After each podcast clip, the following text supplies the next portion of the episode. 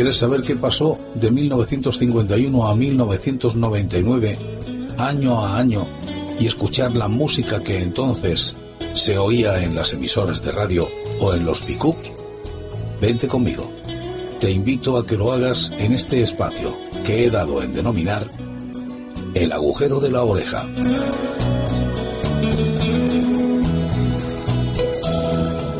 Y esta noche comenzamos con el año 1981. Y lo más significativo que se produjo en este año fue precisamente un 23 de febrero, el 23 de febrero de 1981. Tejero quiso dar un golpe de Estado. Este es el documento sonoro. Mejor escucharlo que explicarlo. ¿No os parece? Sí. No.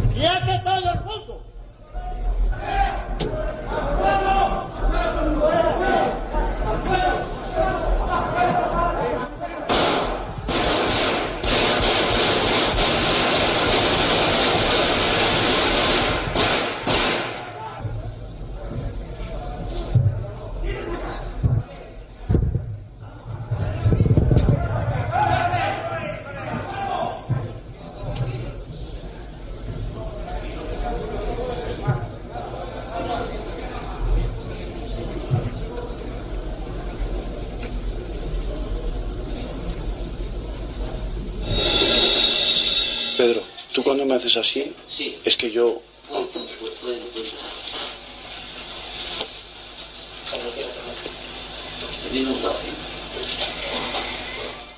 Confirmo que he ordenado a las autoridades civiles y a la Junta de Jefes de Estado Mayor que tomen todas las medidas necesarias para mantener el orden constitucional dentro de la legalidad vigente. Parece que se han fijado en la cámara.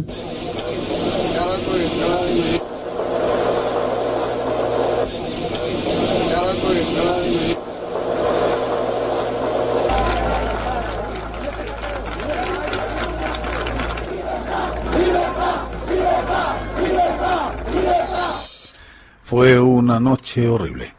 Esa noche yo estaba trabajando, llevaba un taxi y me dediqué a llevar clientes a sus casas a un riesgo de no saber qué podía pasar. Pensaba que lo más importante precisamente era servir a las personas que diariamente utilizaban los servicios de los taxistas nocturnos. Fueron cinco años haciendo ese servicio, además de ser funcionario. Bueno, no olvidaré jamás ese 23F. Quede constancia con este documento que también nos mostró cómo el rey declaró el estado de alerta. Y seguimos con las series que se iban estrenando en televisión.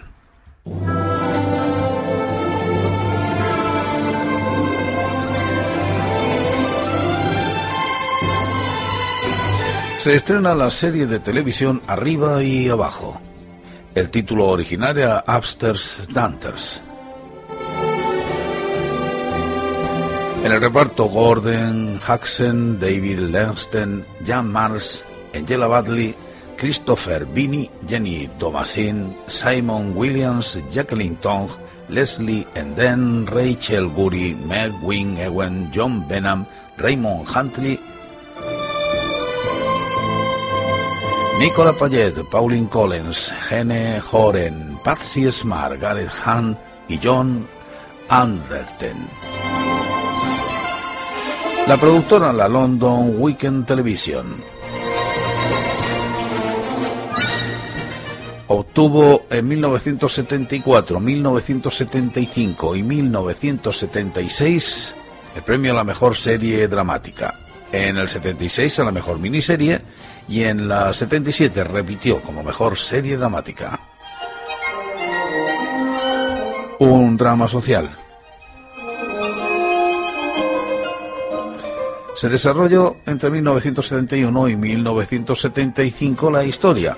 La serie sigue durante cinco temporadas, 68 episodios, la vida de la familia y los sirvientes del 165 de Eaton Place desde 1903 a 1930.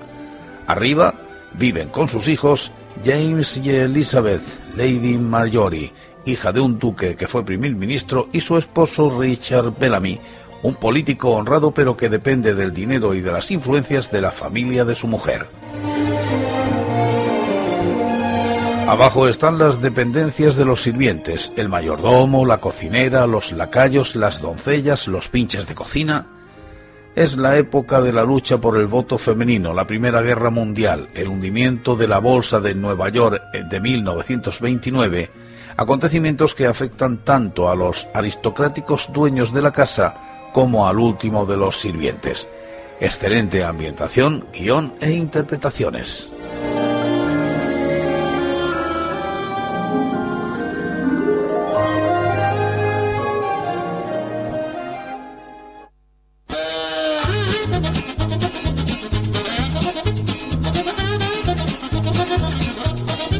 Se estrena la serie de Benny Hill. Benny Hill, creator, Dennis Kirkland, John Robbins y Mark Stewart son los directores.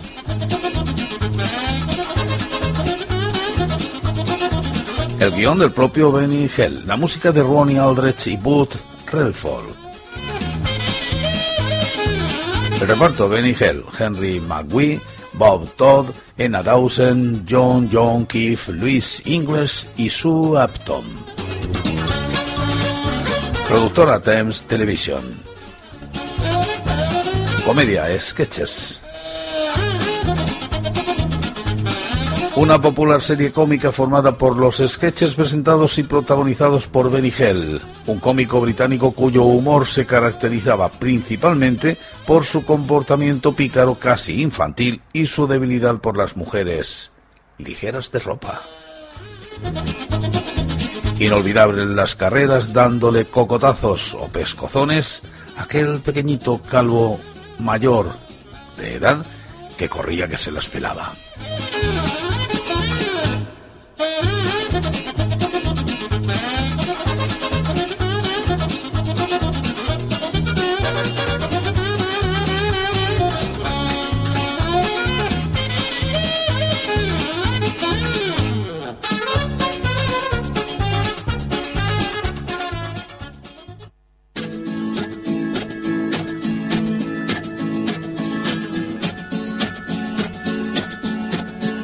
Otra serie que se estrena, Enredo, dirigida por Susan Harris Creator. La música de George Alison Tipton. El reparto de Richard Mulligan, Billy Crystal, Catherine Hellman, Catherine Damon, Rod Rari y Ted Was. Emitida por la ABC.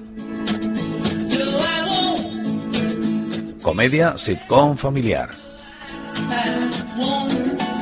Narra la historia de dos familias, los Campbell y los Tate. Una de las familias es rica mientras que la otra es humilde y ambas están unidas por la hermandad de las dos esposas.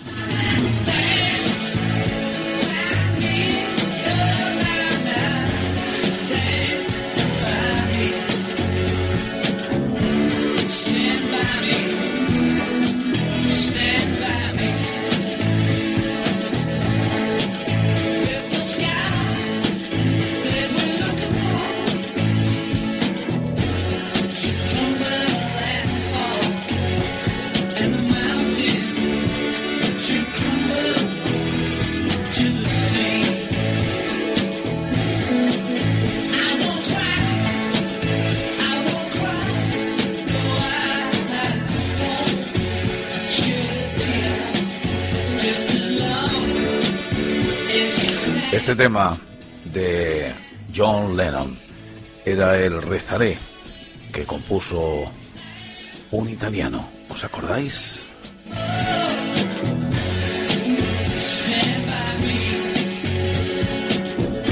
En España lo cantó, entre otros, Bruno Lomas.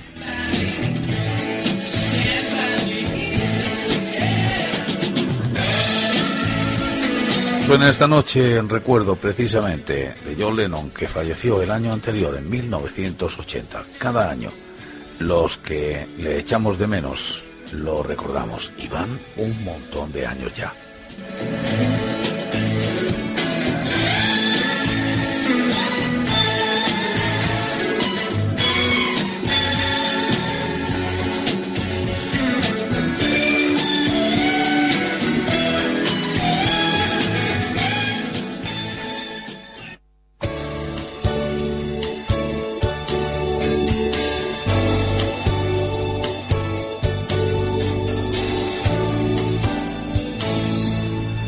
Y otra serie que se estrena es El Gran Héroe Americano.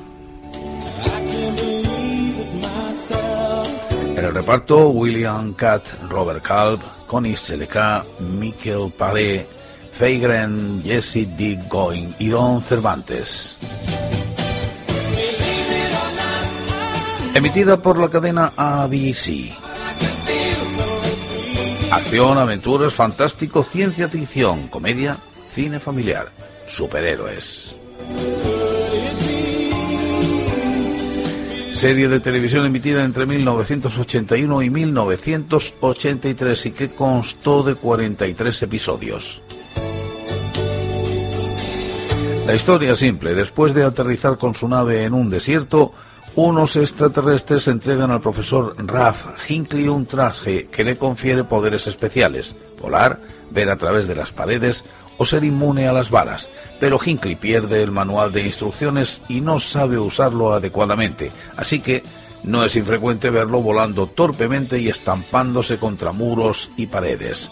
Ralph quiere entregar el traje a las autoridades, pero un agente del FBI llamado Bill Maxwell, que conoce el caso de los extraterrestres, le convence para que lo utilice contra el crimen con el fin de llevarse todo el mérito. En un principio le ayudan su novia, la abogada Davidson Pem, y algunos alumnos suyos.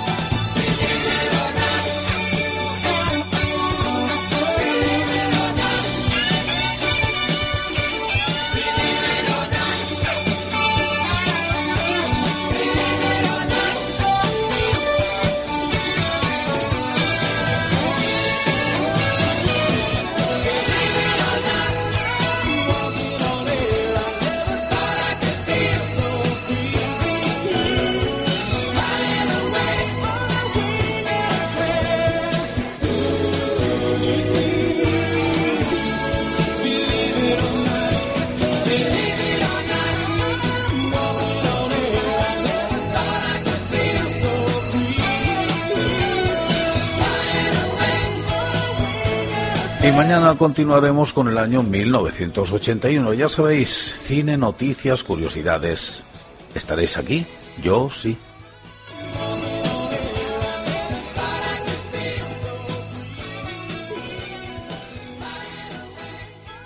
Vamos a ver los estrenos en televisión. Médico y científico, buscando penetrar en la energía secreta que poseen todos los seres humanos. Entonces una sobredosis accidental de rayos gamma altera su funcionamiento biológico. Y ahora, cuando David Banner se violenta,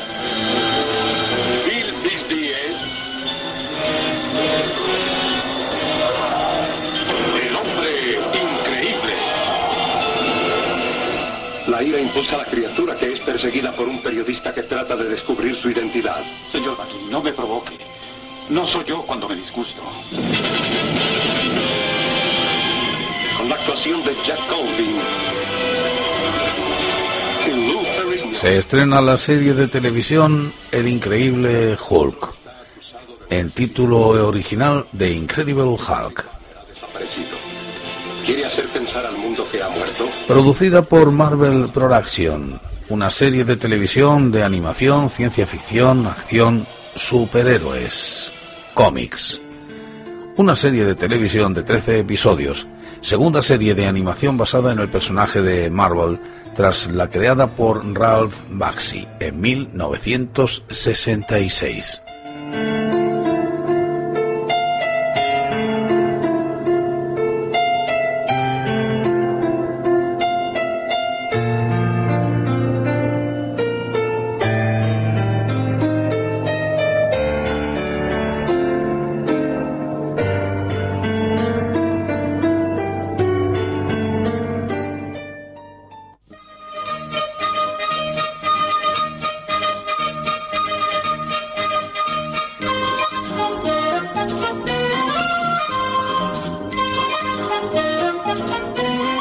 Se estrena la serie de televisión española Verano Azul con Antonio Fernández, el director Antonio Mercero, el guion del propio Antonio Mercero, Horario Valcárcel y José Ángel Rodero, con música de Carmelo Bernaola y fotografía de José Fernández Aguayo y Francisco Fraile. El reparto, encabezado por Antonio Ferrandis, María Garralón, Pilar Torres, Cristina Torres, Juanjo Artero, José Luis Fernández, Gerardo Garrido, Miguel Ángel Valero y Miguel Joven. Esta comedia dramática se estrenó en 1981 y tuvo 19 capítulos. Bea, Javi, Pancho, Desi, Tito y Piraña son unos jóvenes de diversas edades y procedencias que veranean todos juntos en la localidad de Nerja, Málaga. Allí pasarán todos un verano inolvidable, entablando una especial amistad con los adultos Chanquete, un pescador del lugar que vive en un barco, y Julia, una pintura bohemia y melancólica, con los que compartirán muchas de las aventuras, emociones y descubrimientos propios de la adolescencia. La serie tuvo un gran éxito el año de su emisión original y desde entonces ha sido vista por más de 20 millones de televidentes debido a las sucesivas reposiciones. Sus situaciones y personajes forman parte de la memoria colectiva de los primeros años 80. La serie fue emitida también en toda Latinoamérica, en Portugal y en Angola, y en algunos países no latinos como Argelia, Croacia, Checoslovaquia, Polonia, Bulgaria y Francia, bajo el título de Le para los búlgaros nacidos en los 70 y los 80, Verano Azul introdujo varios temas serios de la adolescencia muy inusuales en la televisión del país balcánico como el estilo de vida hippie.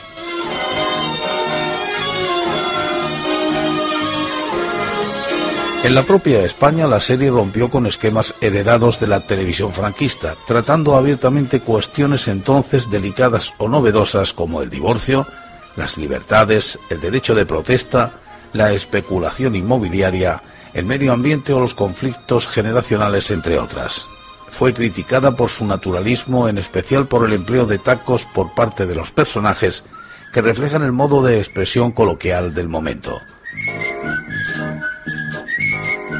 Fue tanta la repercusión de la serie en la España de aquellos años que la muerte de Chanquete fue portada de los periódicos nacionales como si de un personaje real se tratase.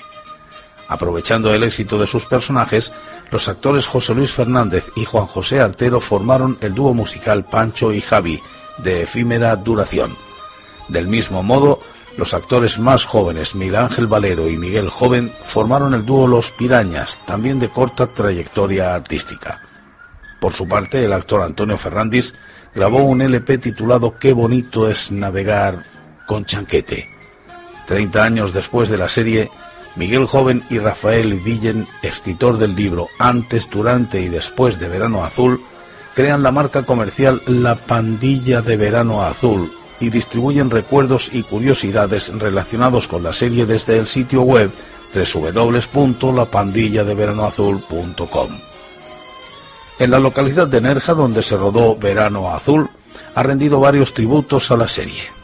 Así, desde el año 2001 existe la calle Antonio Ferrandis, Chanquete, el Paseo Marítimo Antonio Mercero o el Parque Verano Azul. En este último se encuentra una réplica del barco La Dorada. Igualmente algunos negocios han adoptado el nombre de la famosa serie como unos apartamentos turísticos situados en la avenida de Pescia, un restaurante en el centro de Nerja y una agencia de viajes.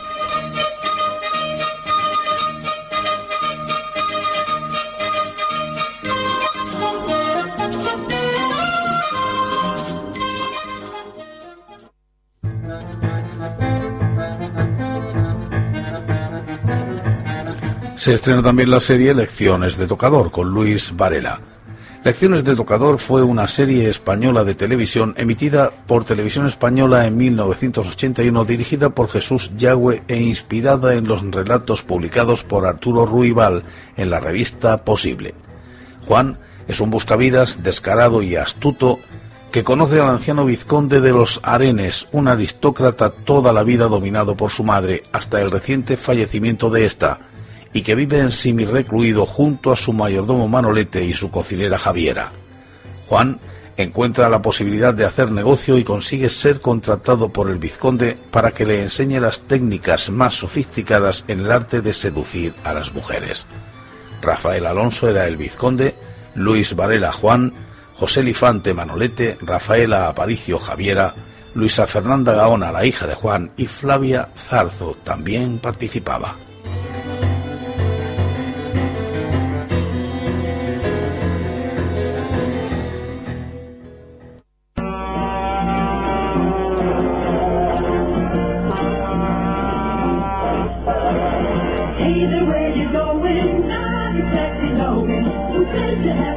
Otra serie que se estrena, Billy Joe y su mono. El título original era BJ and Bedbear. El reparto, Greg Evigan, Linda McColla, Eric Silver, Candy Brown, Randy Brown, Sheila Wills, Amanda Horan Kennedy, Serlene Walter, Murray Hamilton y Claude Akins. Producida por Universal TV. Una comedia de 47 episodios donde un camionero, BJ Billy Joe Mackay, interpretado por el cantante Greg Evigan y su mascota, un chimpancé llamado Bayer, que circulan en una enorme camión marca Kenworth por los caminos de Estados Unidos, donde se ven enfrentados a una serie de aventuras con camioneros rivales, policías corruptos, bandidos de todos los tipos e injusticias de diversa índole. Una característica particular para series de la época fue la incorporación de personajes femeninos en la forma de chicas jóvenes de enorme atractivo físico, de atuendo ligero y revelador. En cada capítulo, Vijay se veía involucrado, de alguna forma, con una o más de ellas. Todos los policías con que se encontraba Vijay en su camino eran corruptos. Uno de ellos, Elroy P. Lobo, Claude Akins captó especial simpatía por parte de la audiencia, lo que motivó la creación de su propia serie, Las aventuras del Sheriff Lobo.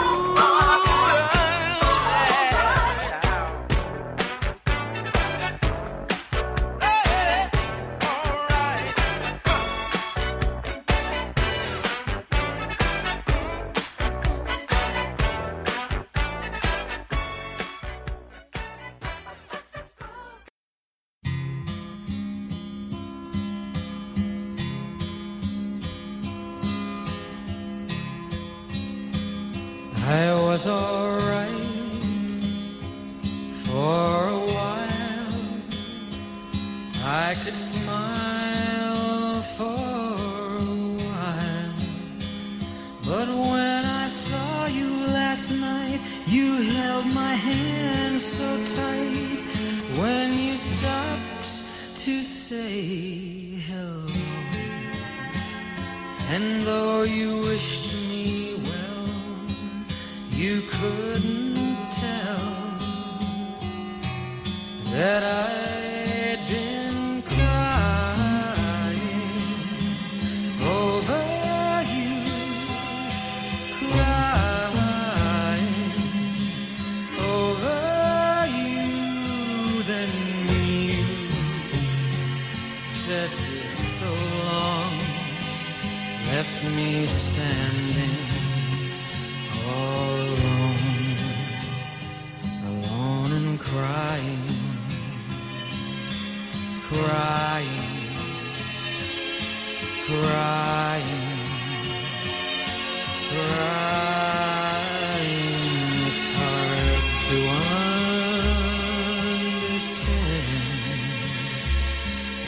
the touch of your hand can start me crying. I thought that I was over you, but it's true.